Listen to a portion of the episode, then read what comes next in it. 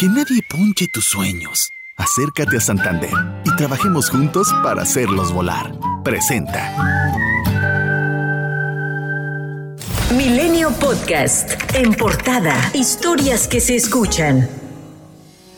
La jefa de gobierno de la Ciudad de México, Claudia Sheinbaum, informó que esta semana iniciará la reconstrucción de la línea 12 del metro tras el desplome de una trave que provocó la muerte de 26 personas. En esta semana inicia ya topografías y muchos otros estudios adicionales que se tienen que hacer para iniciar ya la reconstrucción de la línea 12 de una manera en que quede totalmente segura para los usuarios. El Comité Técnico Asesor avaló la rehabilitación mientras señaló que requerirá de una cirugía mayor. Para descartar riesgos en el servicio se debe garantizar toda la renivelación y realineación de las vías del tramo elevado, la sustitución de durmientes de madera, evaluar y resolver los problemas de insuficiencia de canalones y bajadas pluviales, así como cumplir con los procedimientos de mantenimiento a corto, mediano y largo plazo.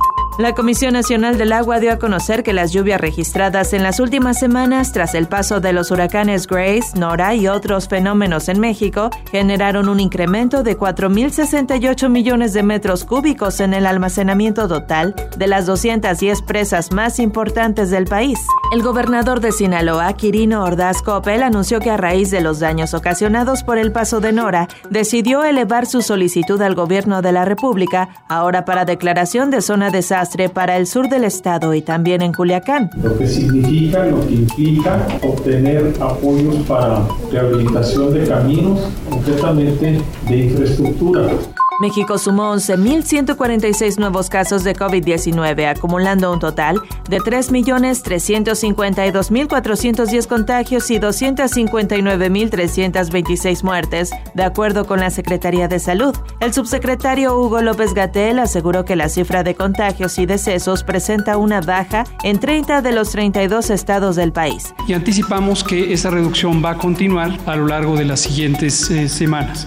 67.880 niños de 0 a 17 años de edad han padecido COVID-19 y de ellos 667 han fallecido, principalmente bebés de 0 hasta niños de 4 años, cuya posibilidad de morir es 3.8 veces mayor que un adulto. En tanto, durante la primera jornada de regreso a clases presenciales, según cifras preliminares de la Secretaría de Educación, el 45% de los aproximadamente 26 millones de alumnos del ciclo escolar anterior acudieron acudieron a clases. Este martes se logró el objetivo del gobierno federal de contar en México con 100 millones de dosis contra el COVID, aunque de estas se han aplicado solo 84 millones. El resto sigue sin ser asignado. El secretario de Relaciones Exteriores, Marcelo Ebrard, dijo que el siguiente objetivo es terminar este año con 150 millones de vacunas aplicadas. Informó que el 6 y el 13 de septiembre llegarán más de 4 millones de dosis de AstraZeneca provenientes de Estados Unidos, mientras que el 21 de septiembre se recibirá una donación de 1.750.000 vacunas de Moderna. Con protocolos estrictos sanitarios para reducir el riesgo de contagios, los 500 diputados federales y 128 senadores celebrarán este primero de septiembre su sesión de Congreso General en el Palacio de San Lázaro para iniciar el primer periodo ordinario de la 65 legislatura. El nuevo presidente de la mesa directiva de la Cámara de Diputados, Sergio Gutiérrez, confirmó la aplicación de pruebas PCR a los legisladores, así como la entrega de caretas y cubrebocas para ingresar al recinto. Hoy el presidente Andrés Manuel López Obrador ofrecerá su tercer informe de gobierno, al cual dijo llega satisfecho, pues pese a la pandemia señaló que hubo un crecimiento económico de 8.5% y que se han recuperado los empleos que se perdieron por la emergencia sanitaria.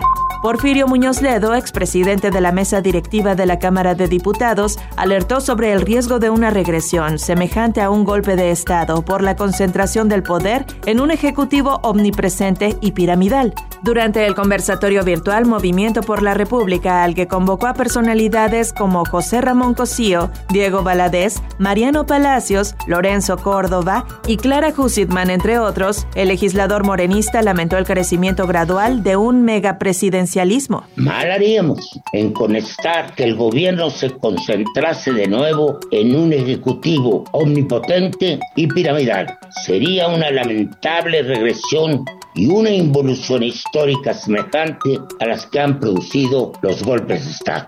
El dirigente nacional del PAN, Marco Cortés, acompañado por el dirigente del PRD, Jesús Zambrano, y los alcaldes electos de oposición de la Ciudad de México, exigió una disculpa pública y la renuncia del secretario de gobierno capitalino, Martí Batres, a quien acusó de ordenar a policías capitalinos golpear a los alcaldes este lunes, cuando intentaban ingresar a las instalaciones del Congreso local.